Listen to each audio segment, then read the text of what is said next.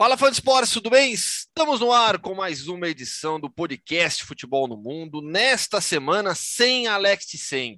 Mas não chorem, Alex Tseng está apenas de férias. Ele vai continuar firme e forte aqui no podcast Futebol no Mundo. O Futebol no Mundo continua aqui no podcast.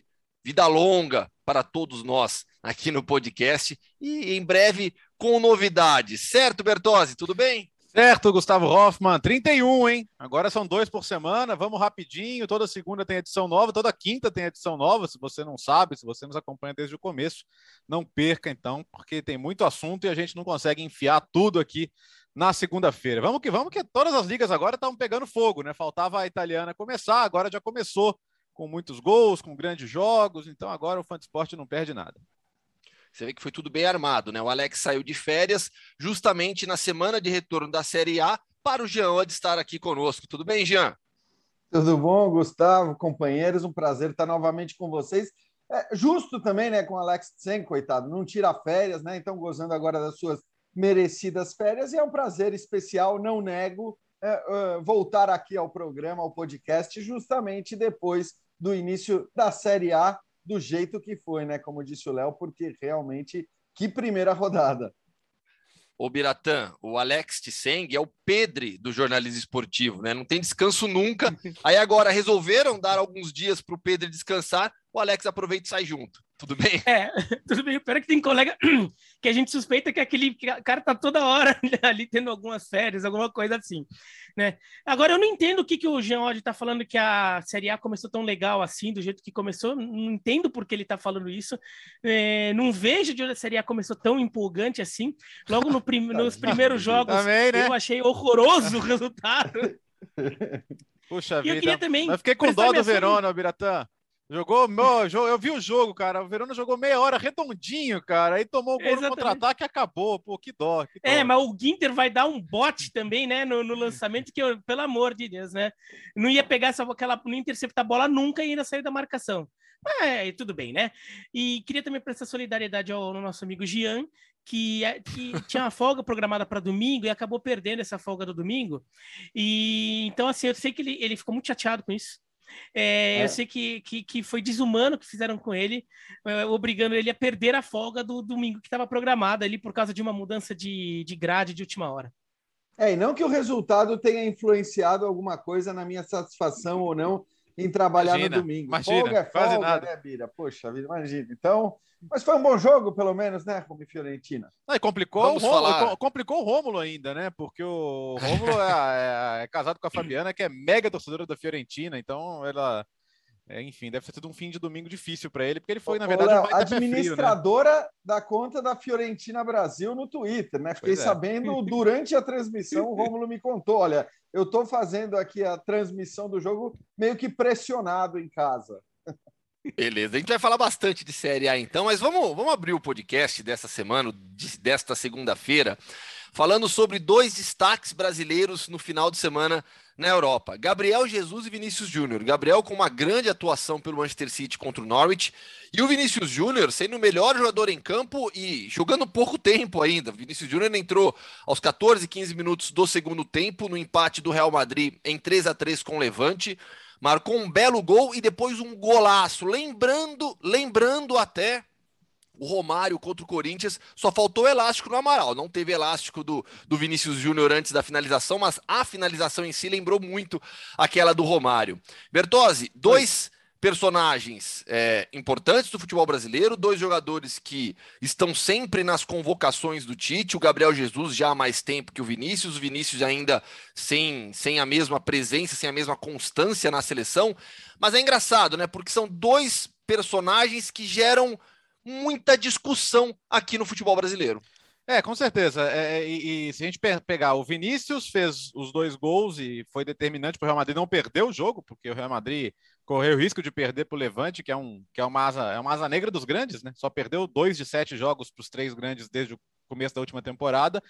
E o Gabriel Jesus, num 5 a 0 para o City contra o Norwich, sem fazer gol, foi eleito o melhor em campo. Por quê? Uhum. Três dos cinco gols tiveram participação dele ali pelo lado direito, onde ele está se mostrando muito bem, né? Já tem na seleção brasileira sido escalado várias vezes por ali, no City também. Até coloquei no Twitter. As pessoas acham que o Harry Kane vai matar o espaço do Gabriel Jesus.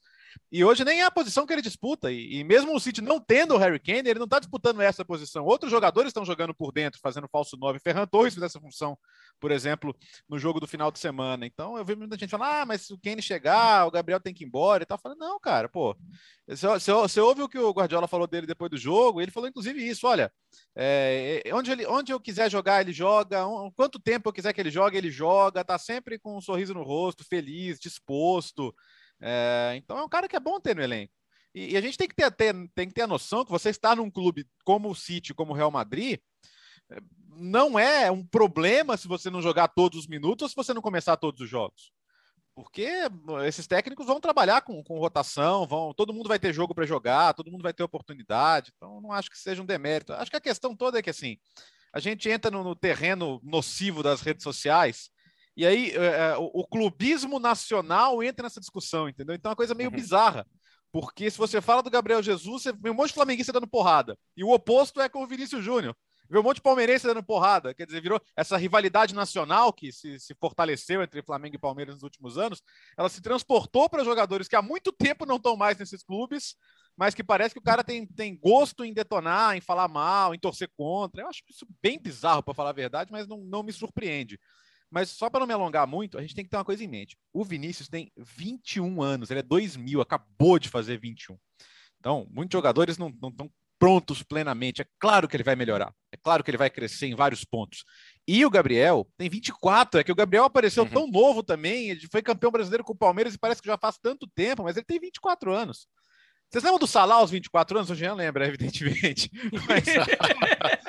é o Lukaku, Bertozzi. O é, Lukaku, não, quando vai para o Chelsea pela cara, primeira vez. É, é, assim, às vezes a, a, gente, a gente quer tudo para ontem no futebol e são jogadores que ainda têm margem de melhora, crescimento e fortalecimento. Então, é, eu não sei, eu acho que no, normalmente em, em outros lugares o pessoal se orgulha mais de ver o produto nacional se destacando fora. Aqui parece que não, né? Então, Léo... até, Jean, deixa eu aproveitar, porque eu recomendo para o fã de esportes a leitura do seu texto é, ao final dos Jogos Olímpicos. Espetacular, ótima, ótima leitura para a gente discutir, entender melhor essa relação com o esporte, né? Que tem muito a ver com isso que o Bertozzi citou, esse clubismo levado é, é, à máxima potência. E no caso do Gabriel Jesus, aí, Jean, já olhando para o campo, desde uhum. os tempos de Palmeiras, né? O Gabriel sempre falou que gosta e prefere jogar pelos lados do campo. A base dele foi assim. E aos poucos, por mais que ele tenha se tornado uma opção centralizada no Palmeiras, na seleção brasileira e no Manchester City, aos poucos ele foi retornando para o lado do campo. Sem dúvida. Aliás, ele falou isso para a gente recentemente, né? Já jogador do Manchester City, falou isso para a gente recentemente no, no Bola da Vez, que ele prefere jogar pelo lado, mas é engraçado, porque ele até fala, vamos dizer, não, não querendo reforçar a preferência dele, porque ele é um cara, como o Guardiola falou na entrevista coletiva depois do jogo. Para mim, essa entrevista coletiva do Guardiola depois do jogo é daquelas coisas para o Gabriel Jesus colocar no DVD dele, entendeu? Se ontem ele foi eleito o melhor em campo, a entrevista do Guardiola, é, eu acho que é, foi o maior, é, o maior feito dele, ou é aquilo que ele vai levar de mais valioso do dia dessa partida em que ele foi eleito melhor em campo, porque não é toda hora que a gente ouve o melhor técnico do mundo falar da maneira como ele falou do Gabriel Jesus. Para quem não viu, falou que uh, um dos grandes prazeres, talvez o maior prazer uh, de ser técnico, o Guardiola tem por poder trabalhar com caras como o Gabriel Jesus, que está sempre pronto para ouvir, que está sempre feliz, independentemente uh, da posição em que ele seja escalado, que respeita todas as orientações do técnico, que respeita os companheiros. Então ele ele encheu a bola do Gabriel Jesus de uma maneira que é uma coisa que o Gabriel vai levar para a vida toda. É, você falava do texto que eu escrevi depois da Olimpíada, e eu confesso que assim, até inspirado pela pauta do nosso podcast, eu comecei a escrever a respeito desse tema, né? Depois vou colocar no blog, inclusive acho que dá para colocar o podcast embedado ali, né? Porque no fim foi a, a, a ideia nasce do podcast, mas o que me chama a atenção nesse caso, Gustavo, é que nós estamos falando de duas figuras adoráveis, de uhum. dois caras muito legais. Sim. A gente não está, e não quero aqui criar polêmica, mas a gente não está falando do Neymar. Entendeu? o, o Neymar, esse, esse, essa raiva que muita gente tem do Neymar, o não gostar do Neymar, você pode compreender por um aspecto ou por outro, você pode achar ele é, alienado, você pode achá-lo arrogante, você pode não gostar de atitudes fora de campo do Neymar, e por isso, né, de alguma maneira, isso pode contaminar a, a maneira como as pessoas se relacionam com o Neymar, que é um baita craque, e aí, para mim, nem se compara com os dois. Agora, tanto o Gabriel Jesus como o Vinícius Júnior, cara, são dois moleques exemplares, né? Por como se comportam, pela humildade, pelo desejo de aprender, por saber esperar o momento que eles vão ter, Sim. certamente, e estão tendo no futebol europeu. Então, eu realmente não consigo entender esse clubismo, e evidentemente é o clubismo que contamina né, esse ódio. As pessoas amam odiar no futebol brasileiro, essa é a verdade. Então, em vez de você curtir o brasileiro dando certo lá fora, você prefere odiar o ex-jogador do seu rival. É uma loucura, mas é essa a relação que a gente tem tido com o futebol. É, e no caso do Vinícius, o Biratã, é, o Vinícius ele sai do Flamengo já com essa relação que o Jean citou, eu também não consigo entender. Eu acho que no caso do Vinícius é até mais forte, é até mais forte do que, do que com o Gabriel Jesus. E abre a temporada, começando no banco, Carlo Ancelotti é, apostando no seu trio de ataque de veteranos, com Benzema referência, Bale e Hazard. No primeiro jogo, é, o Hazard faz bons 66 minutos, ele é substituído no, no, segundo tempo. O Vinícius e o Rodrigo entram também durante a partida. No segundo jogo, o Bale faz um bom primeiro tempo, marca o gol e uma bela jogada construída pelo Alaba, Benzema e a finalização do Bale. O Hazard é um jogo muito, muito fraco, muito apagado nessa segunda rodada contra o Levante. Mas o Vinícius, saindo do banco, marca um gol na primeira partida, dois na segunda, e é um dos artilheiros do Campeonato Espanhol depois de duas rodadas ao lado do Angel Correa, cada um com três gols. Ô, Bira, Isso... só para média de um gol a cada 18 minutos. Começou bem o Vinícius Júnior. É. E isso Gols por sabe... minuto, que é, é, é, é, estatística avançada, né? E aí o Biratã conhece bem também dos esportes americanos. É, isso porque ele não sabe finalizar, né? Como dizem que ele não sabe finalizar. A questão, acho que tem algumas questões. O clubismo é uma muito forte e a gente vê isso. O Vinícius Júnior, por exemplo, ele assim, ele mal tinha desembarcado no aeroporto de Barajas lá em Madrid. Já tinha gente falando, é, reserva, é Real Madrid B, vai é, não vai ter espaço, vai ser emprestado. Eu não tinha nem chegado direito, ele não tinha nem levado as malas do, tirado as malas do, do, do carro que o Real Madrid pegou lá, é um Audi, né? Porque é patrocinadora do, do Real Madrid, do Audi lá que o Real Madrid mandou para o aeroporto para pegar ele lá. Mas manda a fatura, lá, tá, Beretta? Tinha plaquinha lá escrito assim, Vinícius Um Audi já pra gente, né? não, só tô falando que assim, né? Não tem é. táxi, essas é. coisas, né? Time. É, um não pega Madrid um... da vida vem ele não, ele, não tem, ele, não tem, ele não tem que chamar o... um aplicativo lá, não? Isso. Não, não, não. não. E. Não, é e piada interna, eu... viu, fã de esportes? Que o Biratã no, no grupo do WhatsApp, ele fica ele, ele, ele tava, tava atrasado para outro podcast. Ele falou: oh, eu vou, vou, pedir um carro aqui pelo é. aplicativo. É. A gente falou: oh, você pode falar, pode falar o nome, nome do aplicativo não, aqui não, no grupo. Não, na verdade, é, na verdade eu não, é assim, eu não falei porque normalmente o aplicativo que eu normalmente uso não é aquele que todo mundo pensou. Aliás, já, já, que a gente está falando então, por real, isso, ia o, Bira, o Biratã, a frase. O Biratã, ele é, ele é, ele é um anti-Waze, cara. O Biratã usa mapa de papel. Daqui a pouco ele vai pedir outras coisas que o pessoal anda pedindo. É, eu gosto, do, eu gosto do guia de ruas. Inclusive, é, só que assim, o guia de ruas não está mais no meu carro porque é. o meu filho descobriu o guia de ruas, ele ficou fascinado Tá. Ele trouxe aqui para casa para ficar lendo. Mas é verdade isso. Tá bom. Mas... Lendo.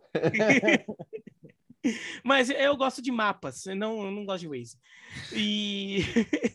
Quer dizer, e... o, Biratã já falou no, no, no, podcast que não gosta de brigadeiro, que não gosta Isso. de frango e que não gosta de Waze, cara. Não gosto de coxinha, né? Porque é, tem é frango. frango. É, tá é, não, mas coxinha de, de calabresa eu como. Tá bom. É, mas o... as pessoas ficaram vão malhando no Vinícius Júnior. E daí tem, um, tem, tem umas questões. O clubismo é muito forte, e a gente sabe. Uhum. É impressionante como tem um recorte ali entre Vinícius Júnior, Gabriel Jesus, entre alguns jogadores, entre alguns apoiadores incondicionais e alguns, mas principalmente entre os haters incondicionais, como tem um recorte de clube. Entre apoiadores, não, porque tem gente também que simplesmente não é flamenguista ou palmeirense e simplesmente identifica lá o bom futebol dos dois. Mas acho que tem alguns fatores extras. Aí no caso do Vinícius Júnior, os dois são negros, mas eu acho, eu acho, que o Vinícius Júnior acaba sofrendo mais com isso. Tem, eu acho que um componente de racismo também, uhum. porque é, ah, é, tem gente que se incomoda. Por exemplo, o Renier, que no final das contas teve uma trajetória no Real Madrid é, que começa de forma parecida e não, nem compara com o, espaço que o Vinícius Júnior conquistou no Real Madrid, é, não é alvo o Renier não é alvo das tais críticas de fracassou, saiu do Real Madrid, não vingou, Real Madrid B, sei lá o quê né? E, e tem acho que um outro componente que daí é muito comum nas redes sociais quando se fala de seleção brasileira ou de personagens ligados à seleção brasileira de hoje. As pessoas projetam nos caras as próprias expectativas que elas tinham sobre eles e não têm capacidade de se desapegar das suas próprias expectativas. Então, assim, o Vinícius Júnior, garoto novo, Aí é para ir pro talentoso, divã, né? Tem que ficar é, no divã. Claro, tem que ir pro divã. Então, o Vinícius, o Vinícius Júnior, garoto novo, aparece muito bem. Não, ele tem que ser o Pelé, ele tem que ser o Neymar, que com 17 anos já, já era um jogador é, mais pronto, assim, o Vinícius Júnior não era tão pronto com 17 anos. Daí o Gabriel Jesus, como ele começou muito bem na seleção brasileira, com o Tite, é, falou, não, então agora ele é o novo nove da seleção, ele é o herdeiro do, da linhagem que vem de, de Tostão, Reinaldo, é, Dinamite, Careca, Romário, Ronaldo, ele é o assim, depois a gente ter um tem período embaixo ali, talvez Luiz Fabiano, Fred, sei lá o que, agora voltou. Não, não é assim, nem é nem a posição dele. Não é nem a posição dele. Então as pessoas começam a cobrar do Gabriel Jesus na, a partir da Copa de 2018 que ele fosse o centroavantão da seleção, que ele fosse o homem gol da seleção. Né? Então começa a projetar certas expectativas que não fazem o menor sentido. É. Mas começa. É, o, o Bira, mas é, é, engraçado que isso que você está falando, acabamos de falar das frases do Guardiola sobre o principal mérito do, do Gabriel Jesus, na opinião dele, Guardiola, né? Que é a coisa da obediência tática, da disciplina, de fazer exatamente o que o técnico pede e tudo mais.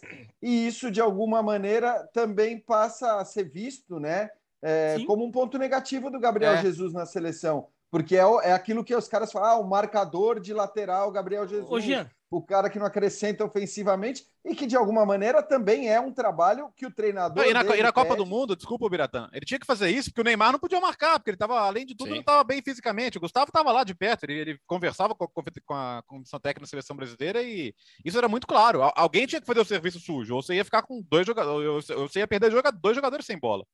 E, e Copa do Mundo marca assim. demais, né? A é. Copa marca demais para o torcedor brasileiro. Então, essa lembrança do Gabriel, ela tá ali cravada até o próximo Mundial. Parece que nada que ele fizer é, entre uma Copa e outra vai apagar o Mundial dele, que foi abaixo, é fato, é cumprindo todas as determinações do Tite, mas, inclusive, eu vou recuperar o que eu dizia na época da Copa.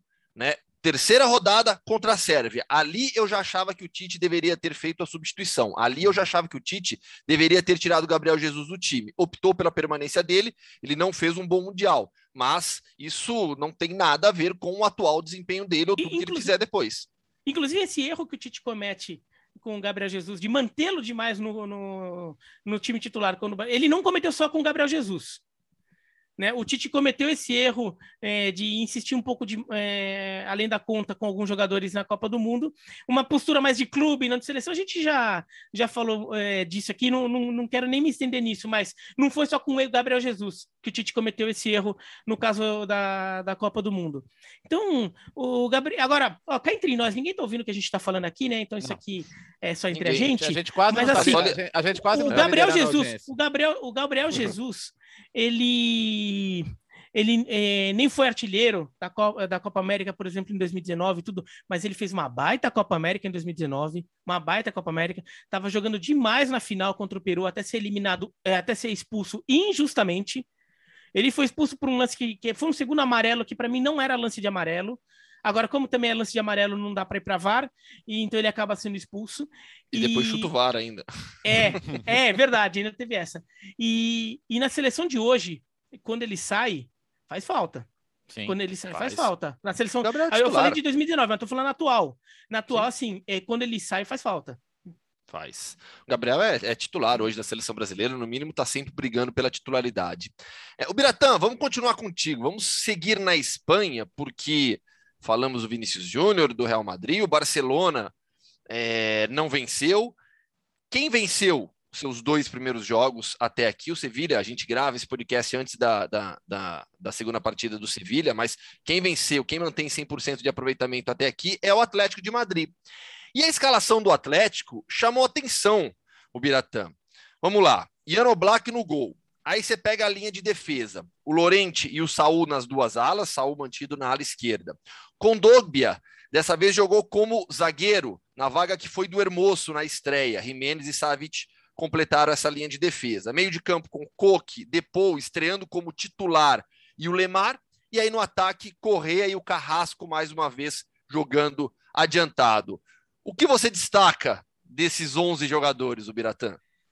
É que o que eu destaco, se a gente pegar a posição primária deles, a posição em que eles mais atuam normalmente, a, e a gente fosse desenhar posicioná-los em campo só com base nas posições principais desses jogadores, a gente teria o Atlético de Madrid jogando num 2-7-1 ou num 2-8-0. Porque é, aí a, a, dúvida é só o, a posição do Correia. O Correia ele é mais atacante não, ou ele é mais meio força, não, é atacante. É, não, mas, mas assim, é, é, que o Correia também joga de meio Mas ele joga como meio, como meio campista, inclusive durante o jogo ele foi recuado. Exatamente. Com as substituições Porque só que o, tinha meio campista nesse time faz. do Atlético de Madrid. Madrid. É, zagueiro, zagueiro mesmo, eram o Jimenez e o Savic. Né, o Kondogbia joga mais de volante, o Llorente e o, o Saul jogam no meio campo, Coque, Depou, Lemar, Car, é, Carrasco também.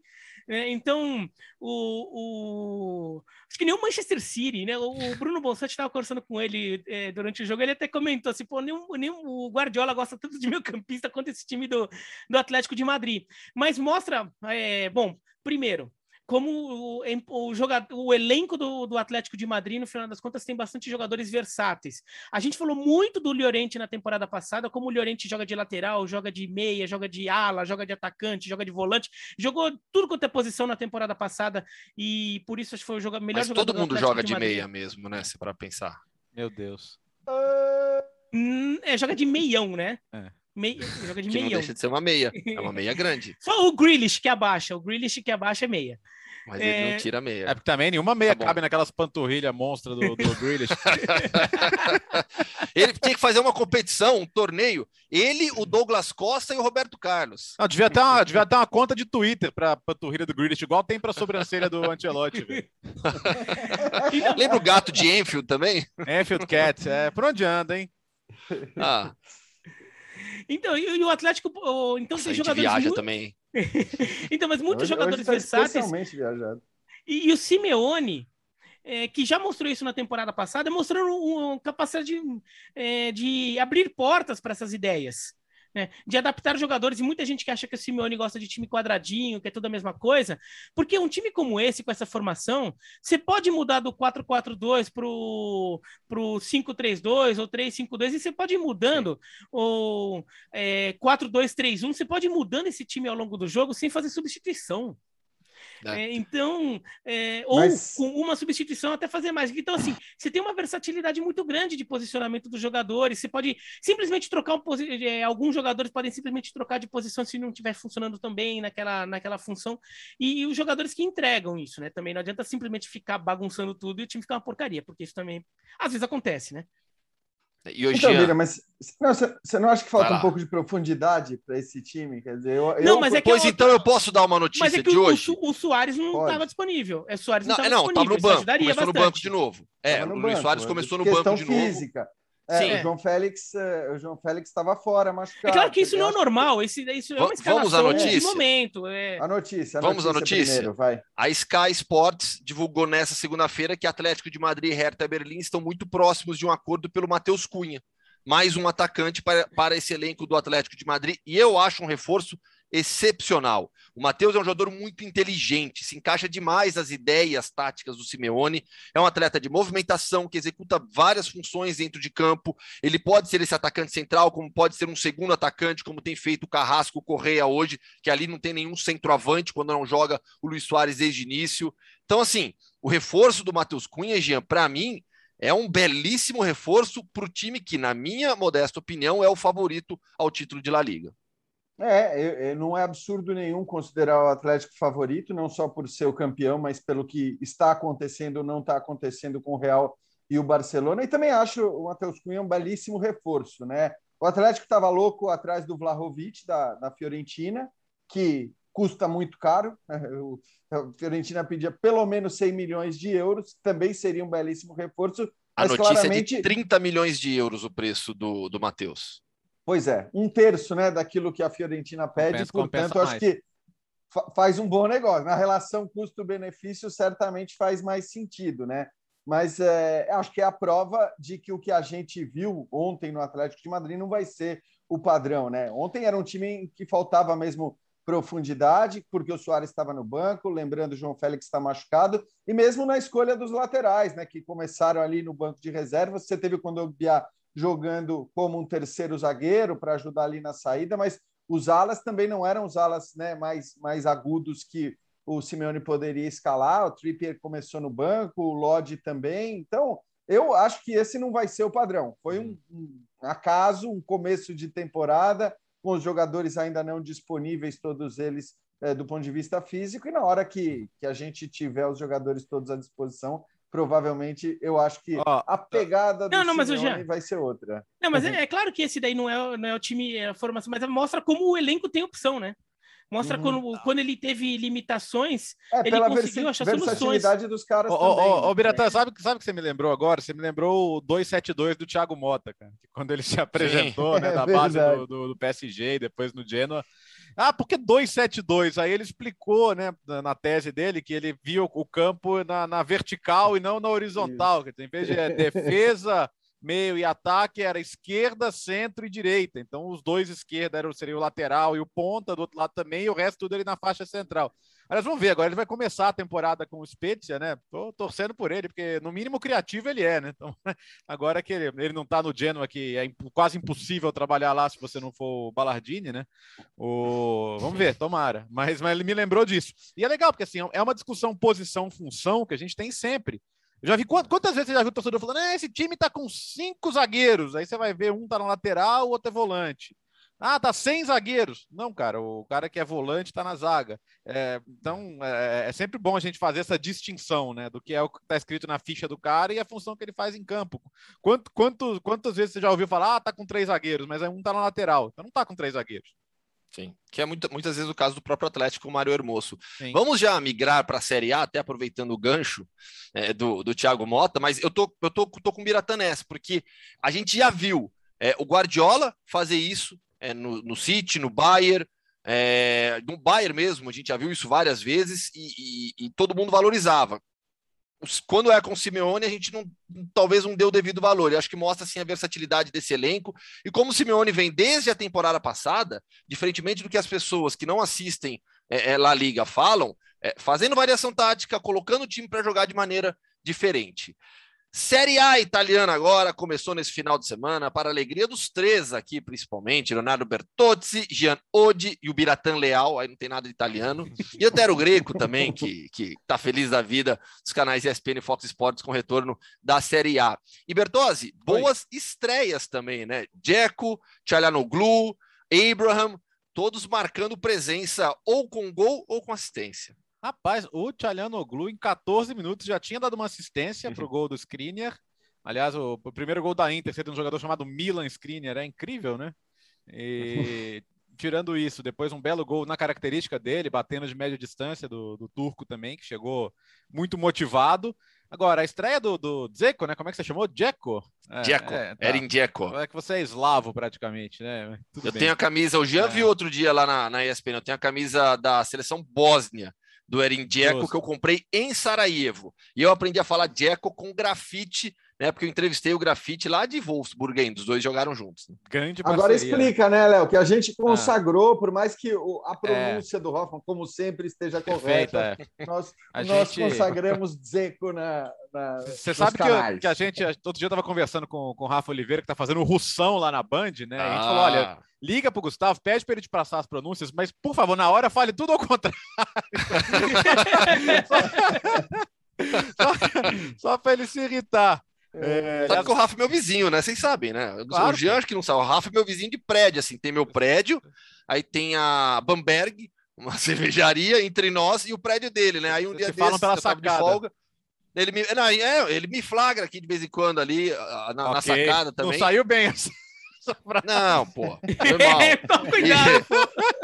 Não, e aí um dia desse ele me mandou mensagem. É. Te vi aí tomando uma, hein? Eu falei, pô, agora tem um fiscal aqui é, do lado. Fiscal, tá certo.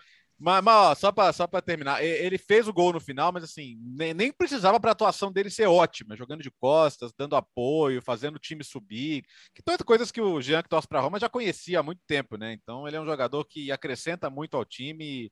E, e assim, não adianta achar, ah, alguém vai fazer o que o Lukaku fazia. Não vai, cara. A gente já viu o Lukaku chegar na Inglaterra e, e o, que ele, o que ele fez com o Pablo Mari ele vai fazer com quase todos os zagueiros que ele enfrentar na Premier League, porque ele é monstruoso. Ele fez com quase todos os zagueiros que ele enfrentou na Série A, né? E vai fazer. Então, assim, não, não dá para você falar, ó, oh, Dzeko, faz o que o Lukaku fazia. Não vai fazer.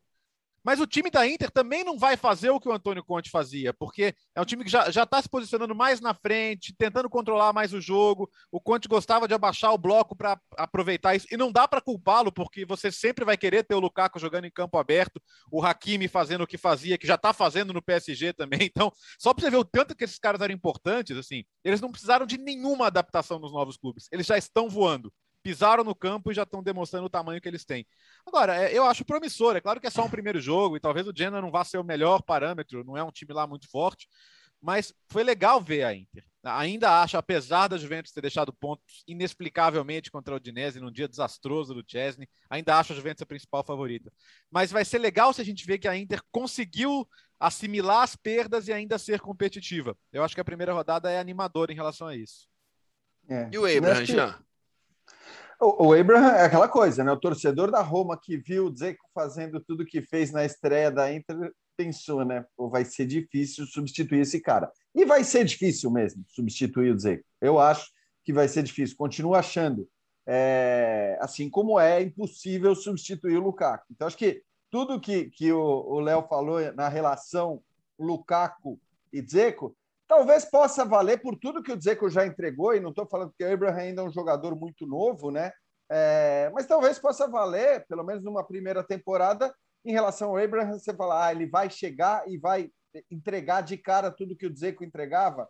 Não sei, acho difícil, mas a estreia não poderia ter sido melhor, não poderia ter sido mais promissora. Poderia, vai, ele poderia ter feito um gol, mas ele foi eleito o melhor em campo. Eu o elegi na transmissão melhor em campo e hoje eu fui ver as notas da Gazeta, também foi eleito o melhor em campo. Ele deu as duas assistências para os dois primeiros gols, botou bola no travessão, foi o responsável pela expulsão. Já, do já só, um, só um parênteses. Eu, eu, vi a ah. Gazeta também. Aliás, não contem para ninguém, mas eu e o Jean a gente racha a assinatura da Gazeta, tá? É. Não espalha. Isso, é, não é, espalha.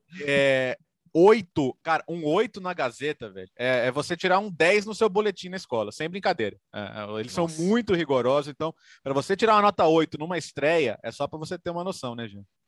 É, foi, foi uma atuação gigante, foi uma atuação gigante e me impressionou, chamei a atenção na transmissão, como ele estava à vontade, é, à vontade no sentido de falar com os companheiros. Não sei se ele chegou se achando, né? Pode ser também, mas o cara estava lá dando bronca no Mictarian, entendeu? Na hora que o Mictarian não deu passe, ele. Então ele ficou muito à vontade, comemorando ali os gols com os companheiros como se tivesse há, há muito tempo ao lado deles. Foi, um, foi um, realmente um início bastante promissor, como foram promissores os inícios do, do Tchalianoglu e do Dzeko pela Inter. E, e só para completar o que o Léo estava falando rapidinho em relação à Inter, eu fiquei surpreso, tá? É, porque e, talvez seja um exagero dizer isso também, porque é só o primeiro jogo, é, mas foram raros os jogos da Inter na temporada passada no nível de atuação que ela teve na sua primeira partida com o Simone Inzaghi. Claro, é começo de temporada, como disse o Léo também, o Gênova está tá se montando, ainda é um time completamente esfacelado, que que vai mudar, que vai melhorar. Mas a verdade é que foi uma atuação de, de imposição da Inter, né? Uma Inter que queria jogar, que queria trocar passes, que queria atacar o tempo todo, que fez o segundo, queria fazer o terceiro, fez o terceiro, queria fazer o quarto. E o Antônio Conte, eu sou fã do Conte, mas ele não é disso também, né? Ele é um cara mais pragmático. Então foi, foi uma primeira rodada muito legal, tanto para a Inter como para Roma. Ô, Biratã, para quem nos acompanha no YouTube, qual é a camisa que você está vestindo? Que eu só estou vendo não. os patrocinadores em cima. Não, é camisa nacional, daqui é a camisa do Corumbaense. Olha. De Corumbá. Ah, que você, o Biratã fez aquela tour pelo, pelo, pelo, é. pelo Mato Grosso no, no, nas férias. Do Sul. Camisa, do sul. mas é alvinegra, certo? É, alvinegra. Então fale sobre a Juventus e toda essa história do Cristiano Ronaldo agora. Então, é, é, essa, essa história do Cristiano Ronaldo, que para mim nunca foi uma novela, mas tão que parece que assim, estão querendo transformar em uma. Né? Daí é, o Cristiano Ronaldo é, começa o jogo contra o Dinese no banco, e daí começa a vir aquela a especulação de que ele teria ficado no banco porque ele estaria forçando a saída. É, no final das contas, ele. É, ele entra, chega a fazer o gol da vitória da, da Juventus, que o gol que é anulado pelo VAR, e e, e, e, claro que a Juventus negou, é claro que essa história toda foi negada. É, é, a história parece que assim, as pessoas querem achar uma novela aí. Eu posso estar tá queimando a língua, posso queimar a língua feio aqui, mas para mim parece uma novela que as pessoas, que, que as pessoas, não, algumas pessoas estão querendo fazer que ela exista. Uhum. Porque eu não consigo ver uma mínima movimentação do mercado em cima disso. A gente não via a movimentação no mercado em relação à saída do Messi no Barcelona, é. porque o mercado parecia ter se acomodado com a ideia de que o, Barce... de que o Messi ia ficar no Barcelona. Mas quando teve algum bochicha de que o Messi sairia, que tinha sido é, quando vem aquela história do Burofax, tudo, o mercado ficou meio agitado. E agora o mercado não está agitado, e aí não é nada contra o Cristiano Ronaldo. É mais a questão da situação econômica dos clubes e que clube teria condição de pagar a Juventus o quanto a Juventus gostaria de receber para abrir mão do Cristiano Ronaldo. Nenhum clube no mundo está com essa grana agora. Ainda é um jogador com a idade do Cristiano Ronaldo, que eu, eu, pelo físico dele, ele ainda tem bons anos sendo jogando em altíssimo nível, mas os clubes fazem a conta. Se eu investir no Mbappé, se eu investir num Haaland, se eu investir sei lá o quê, eu vou ter 10, 15 anos com esse cara, talvez. Ou ainda vou ter é, é, 10 anos aí com o cara e talvez ainda tenha uma revenda lá na frente. Uhum. Mas com o Cristiano Ronaldo, não. E eu não vejo essa movimentação de mercado, eu não consigo ver isso acontecer. É, posso queimar a língua demais, é. posso queimar a língua demais, mas. É, é, é assim... porque, precisaria da, da, daquela peça que empurra o dominó e não tem ninguém fazendo isso. Exatamente, é, exatamente. Esse é o ponto. É, é, e, é. E, e, tem outro detalhe, né? Cara, se, eu, a minha sensação é de que se houvesse a possibilidade, a Juventus não se oporia. Ninguém vai falar isso abertamente, tá? É, como... Mas pelo, pelas questões de balanço e, e o peso dele na, na, no orçamento da Juventus é muito grande, eu acho que se houvesse a oportunidade, a Juventus não ia fazer força. Mas não é eu o também, caso. Eu também tenho essa impressão, Léo, e isso eu digo do ponto de vista do clube e também uhum. do treinador. Acho Sim. que o Alegre não, não faz questão, por, por incrível que pareça, de contar com o Cristiano Ronaldo. Né? Legal, se você tiver, acabou a temporada, acabou o mercado, você continua com o Cristiano Ronaldo, ótimo, porque é um cara que vai poder te entregar é, vitórias, né? pode decidir jogos e tudo mais. Mas eu também tenho essa impressão. Aliás, eu tenho a impressão de vocês dois, é, é, é a mesma para mim em relação ao que o Bira falou e acho até que a reação do Cristiano Ronaldo ontem, depois de marcar o gol, não demonstra, e até acredito que ele prefira sair, que ele esteja, né, que o Jorge Mendes esteja buscando um outro destino, não duvido disso, mas eu não acho que seja um negócio que assim, ah, se ele ficar, o cara vai ficar sem estímulo, não vai ter vontade, não, não porque não faz não, parte da natureza assim? dele. Ele é um cara é? que quer sempre ganhar, jogar é e fazer tudo. E o que foi a reação depois do gol? Ele ficou maluco. A gente já viu muitas vezes o Cristiano Ronaldo comemorando gols com uma certa, vamos dizer, uma certa marra, uma certa displicência tal. Ele ficou maluco, ele tirou a camisa, recebeu o cartão amarelo e comemorou é, como a gente não vê sempre ele comemorar. Então, me parece que a permanência dele, que eu tô com Bira, é, a mais, é o caminho mais provável, é, não, não vai de maneira alguma fazer com que ele seja um cara com menos vontade ou menos importante para essa Juventus. Não, não só, existe só um detalhe sobre para ganhar. Não, só, só, um detalhe, Biratan, sobre o gol. É, o cartão amarelo é, foi mantido corretamente. Né, e a Renata Roel até explicou isso, né? Porque é, o gol, foi, por mais que o gol tenha sido anulado, o cartão amarelo é, seja decorrência da comemoração do gol, é, tirar a camisa é um ato de indisciplina, que não tem necessariamente essa ligação direta com o gol. Então, o cartão amarelo ser mantido está correto. É, seria, por exemplo, uma, um ato de indisciplina que vale um cartão que, que, por exemplo, se o jogador faz uma falta Isso. é, como último homem, né? Aquela coisa, falta de é, perigo claro iminente, faz a falta dele, ele é expulso. Só que você vai ver a jogada, o atacante estava impedido quando ele é lançado. Então, daí você volta o lance para marcar o impedimento e o, a, a, o, a, expulsão é cancelada porque a é. falta deixa de, de, existir. Porque não foi indisciplina de violência. Isso, Se exato, fosse uma falta violenta, daí também. Exato. exato, se ele dá um soco no, no, adversário e toma um vermelho e a jogada é anulada, aí tudo mais. E o cartão vermelho seria mantido porque seria uma agressão. Mas enfim, vamos lá. É, não, é, é, era isso. Não existe Cristiano Ronaldo não querer competir. É. Ô, Jean, você que é um, que é um cara. Quem, quem, quem você apontaria como o melhor chefe da Itália? Chefe, chefe de cozinhar. Nossa.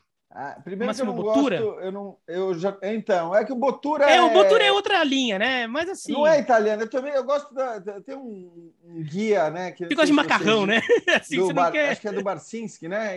O guia da gastronomia ogra. Eu sou a favor da gastronomia ogra. Esse negócio de pratinho minimalista, desenhado, eu não, não, é muito a minha pegada do Botura. Não, mas vamos pegar é o máximo, é, vamos pegar o, o máximo Botura porque eu documentário, mas Vai, Você fala, é contra fala. o Fernando Nardini, então, né? Que o Nardini é cheio de meter hashtag chefe Nardini, faz os pratos tudo incrementado Não, mas, ó, lá. Fazer justiça agora, Hoffman. A gente, quando combinou de assistir juntos a, a final hum. da Euro aqui, o Bertozzi está de prova, o Nardini trouxe aquela sardelona tradição, é... o presunto cru, Verdade. o pãozinho. Então, sem, não teve frescurinha, não. Foi aquela gastronomia né, mais robusta que eu gosto, que eu, é. que eu o, o Nardo é o que a gente tem mais perto. O, o Nardo é o que a gente tem mais perto do Rodrigo Hilbert na TV, né? Só falta ele construir uma, uma cabana agora. Mas então, o, o, o, pegando então o, o Máximo Botura aí, se o Máximo Botura vai, ou, é, ou, chega lá pro Cristiano Ronaldo, Cristiano Ronaldo, você vai ter que aprender a cozinhar, você vai ter que competir com um cara. E, ah, que cara? Não, então chama esse cara aqui, tal de Máximo Botura, você vai ter que cozinhar, vai ter que competir com ele. O Cristiano Ronaldo vai ficar uma semana ali, feito um, um louco ali, e vai tentar dar um jeito de, no mínimo, ser competitivo com o Máximo Botura. E ele vai aprender a fazer nem que seja três pratos, só três pratos. Ele não né, sabe assim. nem, ele não vai saber nem fritar um ovo. Mas os três pratos que ele vai precisar entregar na competição ali, ele vai tentar é, aprender a ser o melhor, a melhor versão do mundo para competir com o cara. O Cristiano Ronaldo não, é, não consegue viver sem, é, sem, sem, estar competindo. Assim, ele não vai. Ah, não, tá tranquilo, tem um jogo rolando, é o meu time, eu estou vestindo a camisa aqui, mas não fazer nada. Não existe isso. Ele vai competir. Isso é evidente. Acho que nem dá para se colocar muito em. As pessoas gostam de achar que todo mundo é sacana, né? As pessoas adoram achar que jogador de futebol é tudo vagabundo, sacana, que só joga Sim. quando quer. E não é assim. É a natureza do cara. Vamos para a França. Agora, Leonardo Bertozzi. Teve confusão nesse final de semana. Nice Olympique de Marseille. O jogo não terminou. Foi paralisado aos 31 minutos do segundo tempo. Nice vencia por 1 a 0 o gol do Dolberg. Paê foi cobrar o escanteio, a torcida do Nice jogou tudo que tinha nas mãos, é, principalmente garrafas na direção do Paê, que devolveu. E aí começou uma confusão enorme dentro de campo. A Liga Francesa anunciou que quarta-feira vai convocar os dois clubes para tomar uma decisão. Fato é, o jogo não terminou, os jogadores do Nice voltaram para o campo, os jogadores do Olympique de Marseille não. O presidente do Olympique de Marseille informou que a partida, que, que a liga queria que a partida recomeçasse, mas o Olympique de Marseille foi contra. Assim, temos um belo embrólio pela frente. Ó, eu tô 100% com o Olympique de Marseille nessa aí. Né? É, no, normalmente a, a, gente vê, e, e, com razão, o Sampaoli como um personagem muito controverso, difícil de lidar, e ele é tudo isso mesmo, tá? não há como esconder. Mas nesse caso, tem uma questão sim de integridade física dos jogadores. É, é muita gente pode falar, ah, mas foram embora para tentar ganhar os pontos no tapetão. Eu acho que isso não é a coisa mais importante agora, porque vamos pensar o seguinte: o jogo volta, tá? E no, no escanteio sai o gol. O, o Paê mete um gol olímpico ali. Você acha que ele ia ficar quieto? E você acha e nem é essa questão, porque não, não, a culpa não é de nenhum jogador. Mas você acha que o torcedor ali atrás do gol ia ficar de boa? O presidente do Nice se prestou a um papel ridículo, né? Indo lá, depois Foi. saiu aplaudido, falou: não, eu garanto, olha, me garantiram que não vai ter mais nada e tal. E Colocou a culpa no Paier. Colocou a culpa no Paier e nos jogadores do Olympique de Marseille. Também. Você quer que o cara seja frio a ponto de tomar uma garrafada e ficar de boa, quieto? Não tem nenhuma reação, abaixar a cabeça? Não dá, cara. Desculpa. Então. E, e até, Bertozzi, algo que me chamou a atenção, na hora, na hora que o Paier pega a garrafa e joga na torcida do Nice, é, a gente veria várias vezes os jogadores do Nice é, se revoltarem contra o exato. país. Isso não aconteceu. Sim. Isso não aconteceu. Aliás, eu achei que os jogadores é. do Nice fizeram muito pouco para acalmar a própria torcida, né? Tanto que a, a, a, eles acabam envolvidos no meio da confusão também. E aí é claro que tá todo mundo de cabeça quente, aí entram seguranças do Marcelo, tem integrante da comissão técnica que, que socam o torcedor, tem imagens disso também. Então acho que eles sabem que algumas punições para o Marcelo vão ter também, não dá para evitar. Eles vão tentar absolver o Paê pelo contexto.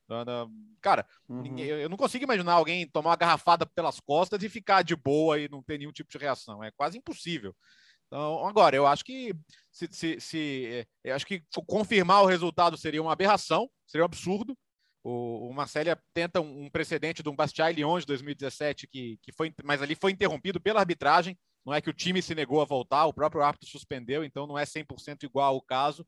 Mas eu, o Marcelo jura que tem as provas de que o árbitro disse a eles que não via condições de seguir, ou seja, a implicação é de que foi uma pressão de cima para o jogo voltar. É, a alegação é de que avisar para o torcedor que o jogo não ia voltar poderia causar danos ainda maiores ali em termos de ordem pública. O que é uma desculpa esfarrapada. Isso foi usado lá em Heysel até, né? Lá nas maiores tragédias da história do futebol, foi uma das desculpas para ter aquele jogo num, num momento infame da, da história do, do futebol mundial.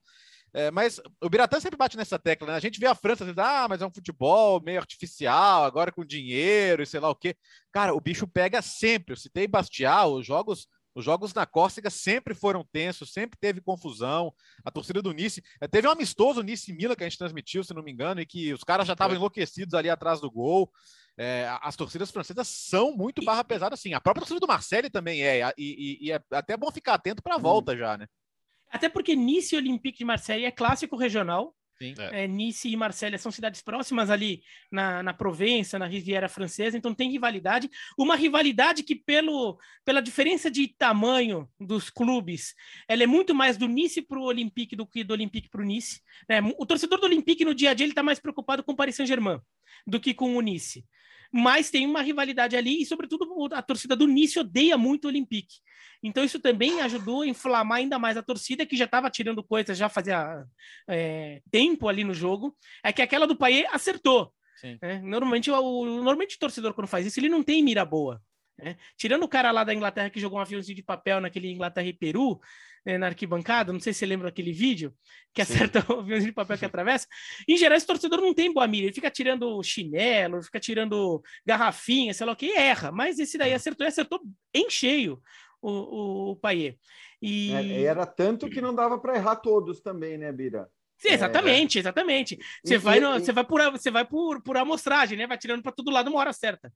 É, e, e, acho assim, só o, o Paier, porque eu, me parece que você pode sim ter punições individuais aí para certas figuras, inclusive do Olympique, você pode até ter o Sampaoli punido, o Gerson pode ser punido, é, mas o Paier não é o cara para ser punido, não. É, é, culpar o Paier, estou de acordo com o Léo, culpar o Paier por todo o embrólio não faz sentido nenhum.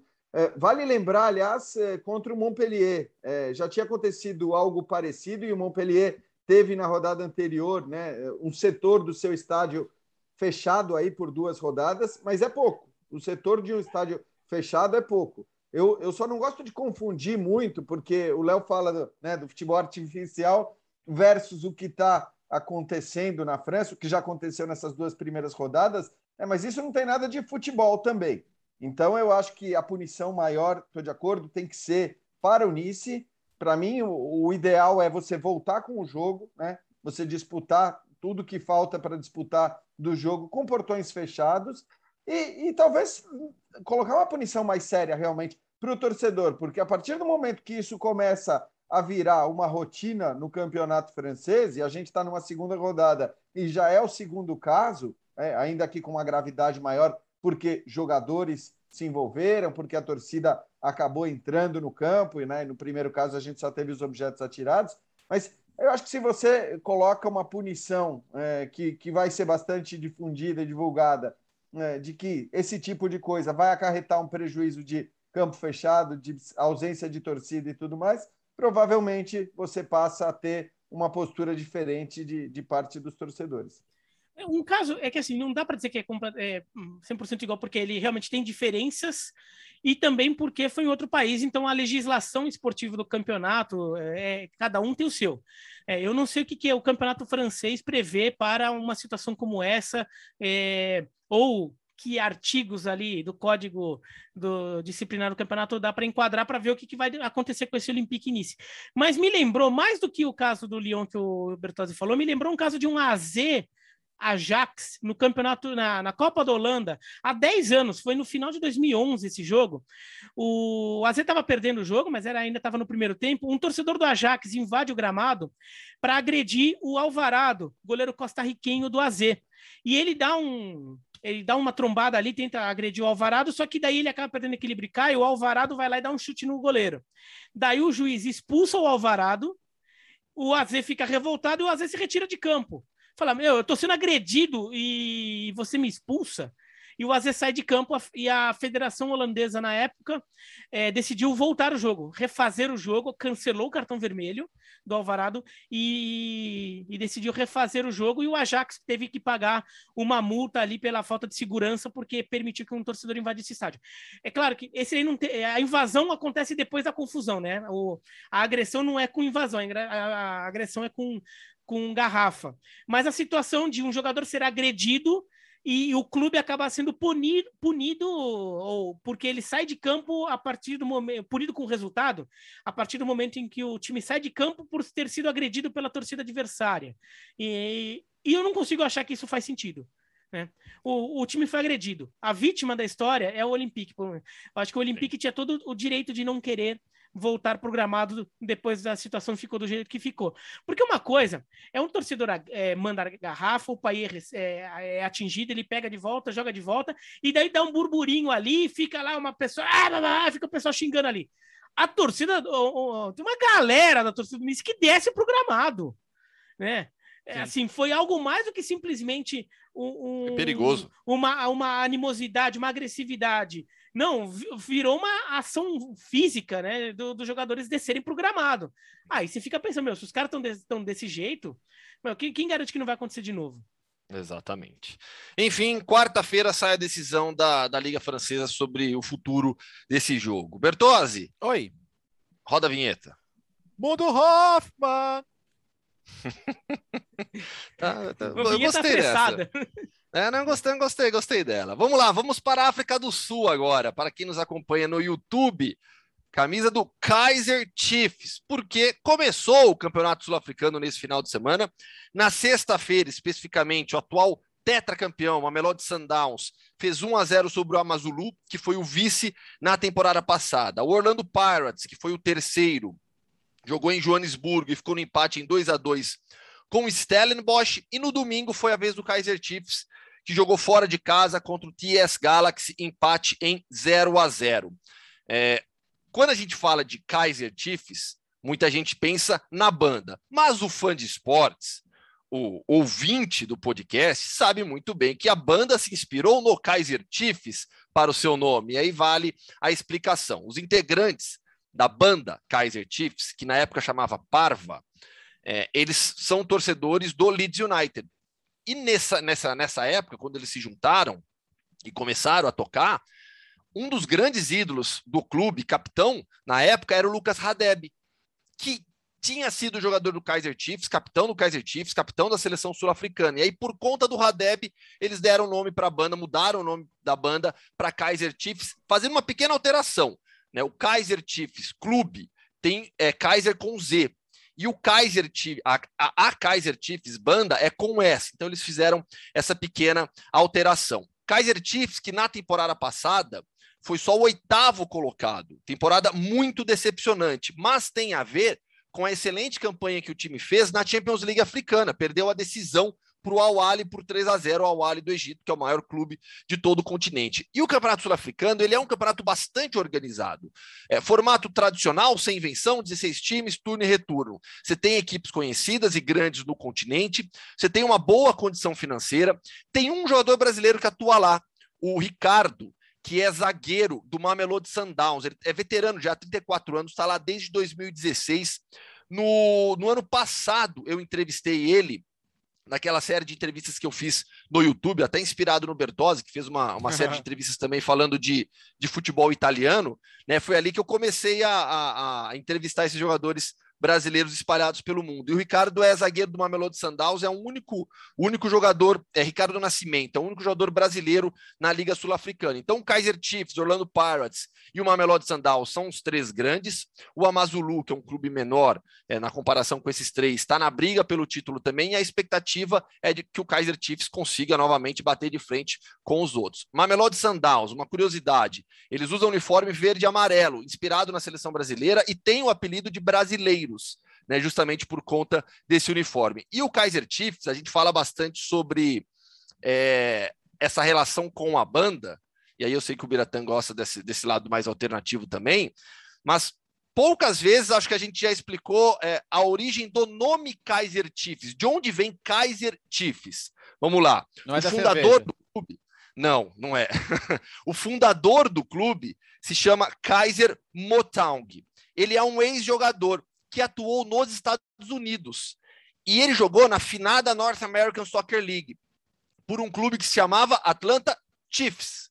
E aí, quando ele voltou para a África do Sul e decidiu fundar o clube de futebol, ele resolveu pegar o nome do seu ex-clube e colocar o próprio nome nele também. E aí virou, daí que surgiu o Kaiser Chiefs, um dos clubes mais importantes do até, continente africano, Biratã. Até, até por isso, ó, daí para o pessoal que está vendo no YouTube, e quem está ouvindo só depois, se for o caso, vai conferir lá no finalzinho do podcast no YouTube. Mostra rápido, mostra, coloca aqui bem na câmera assim o distintivo do, do Kaiser Chiefs.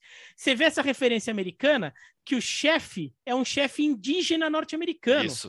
Tem um cocari e tudo. Né? Não é um chefe tribal africano. Né? É um chefe, é um, é um, é um indígena, um nativo americano no símbolo do Kaiser Chiefs por causa dessa relação. Engraçado que times, times sul-africanos gostam de botar nome do. Tem o Jomo Cosmos também. Sim. Né? Que também tem o nome do fundador que, que teve passagem com, com o Cosmos, né? Ele fundou um clube na, na África do Sul e virou John Cosmos. O Kaiser Chiefs e Orlando Pirates são de, de Joanesburgo, Joanesburgo. né? E o, Orlando Pirates. E, uma Melody, e uma Soweto, né? É, e uma Melody Sundown. De Pretória. É, Sundown é de Pretória. Soweto que não, não, tá vendo, não tem, Soweto que não tem o nome por causa da, do grupo de pagode do Bela, e sim o contrário, né? O grupo de pagode tem o nome Soweto em função do, do, do bairro, não é isso? Vai longe. Exato. A gente falou de Waze, falou do chefe Máximo Botura, dos Chiefs, do, né? não é o chefe. Não, eu só, eu, eu só queria destacar que hoje o técnico mais bem sucedido do, do cenário africano é um sul-africano, né? O Pitson é. Mosimani, o técnico do Awali. Multicampeão Exatamente. já, campeão da Champions Africana e que teve uma linda carreira no, no Mamelodi Sundowns aí ao longo da última década.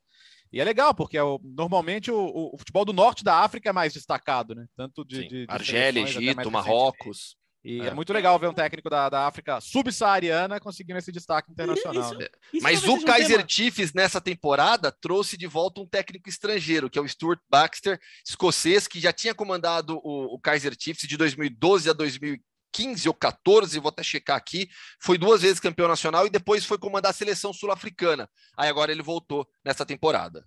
Isso talvez seja uma, um tema para um podcast de quinta, que gente, são temas um pouco mais frios. Mas como a África do 2012 Sul. 2012 a 2015, primeira passagem, é. só para.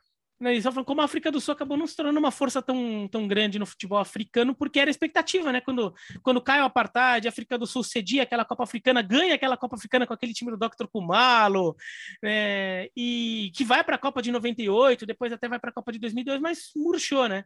Ah, e mesmo sediando a Copa do Mundo, a África do Sul não virou uma força que ela poderia ter pela questão econômica.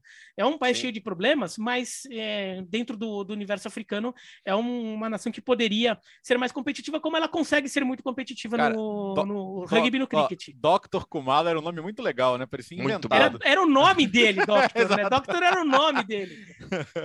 Não é igual o Valentino. Frank Williams, não é igual, que... não, é igual, não é igual o doutor Valentino Rossi, né?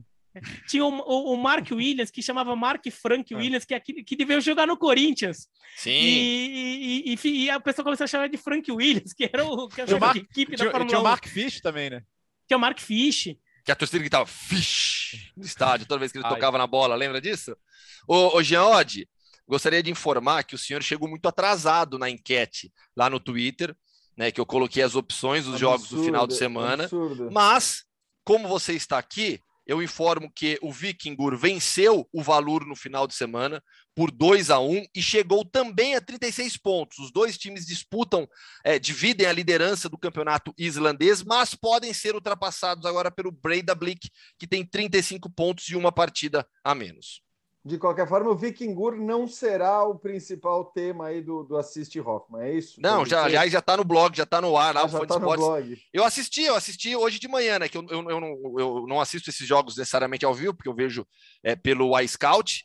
E aí eu vi hoje de manhã TS Galaxy 0, Kaiser Chiefs 0. O jogo foi ruim, viu? Praticamente nenhuma chance de gol, mas está lá no meu blog um pouco da história do Campeonato Sul-Africano e o relato Tive, do jogo também. Me ouvido, né? Não, não é questão de te ouvir. É, é, eu, eu ouço, é, é, o, o, eu atendo é. a população. Eu atendo o voto popular. Técnico, o Jean Odd, aliás. Ó, isso aqui. El Faro de, da, Talange, da Latange. Isso aqui é sensacional, companheiros. Depois eu empresto para vocês. É um livro sobre futebol e Islândia. Incrível. Eu quero. É, primeiro eu, depois vocês. Em espanhol, você que inclusive é um Muy espanhol bien. praticamente. Muito bem, muitas graças. Será? É, me, me gusta, me gusta. Bom, é isso. Já, a gente já está com mais de uma hora de programa, não sei não, a gente vai ficar falando aqui é, mais ainda. O, vai... o Alex controla o tempo melhor que você, queria não falar nada. Aliás, ah, eu fico mostrando o livro, esqueci que era é. podcast, né? Tô é, você tem que avisar. Não, mas sem ver, sem vídeo. Vai dar ressalva para quem está nos acompanhando no YouTube. No YouTube. Aliás, a, nossa audiência no YouTube vem crescendo também, viu? Ah, agora tá, o pessoal tá... sabe que tem duas vezes por semana, vai, vai lá mais vezes, né? É, é nóis. é isso, fechou, gente. Jean, Quinta-feira você está de volta, beleza? Sim, sim. Quinta-feira é, é só para eu me programar aqui. Quinta-feira, depois na, na, segunda e depois o Alex volta, né? também Acho que é, aí depende, né? Férias, né? É, Vamos nunca se sabe, né? O Alex, é, o Alex ele, ele inventa aí de vez em quando, mas um ele, ele, tem um banco de férias pesado, se ele quiser, hein? Pô, o Alex tá... não volta esse ano, Beleza, se quiser. Fechou. Valeu, valeu Bertozzi, valeu, Bira, valeu. valeu, Jean. Quinta o Jean volta, até porque a gente ia falar do Kievo, pro Biratã contar a história da, do, do, do, quando ele, no meio da lua de mel, foi ver um derby em Verona clube que não existe mais agora. E, é isso, o Diretor vai contar se ele está feliz ou triste com o que está acontecendo com o Kiev. Saberemos na quinta. Valeu, Fode Esportes. Até quinta-feira, então, com a segunda edição do podcast Futebol no Mundo desta semana. Valeu, grande abraço.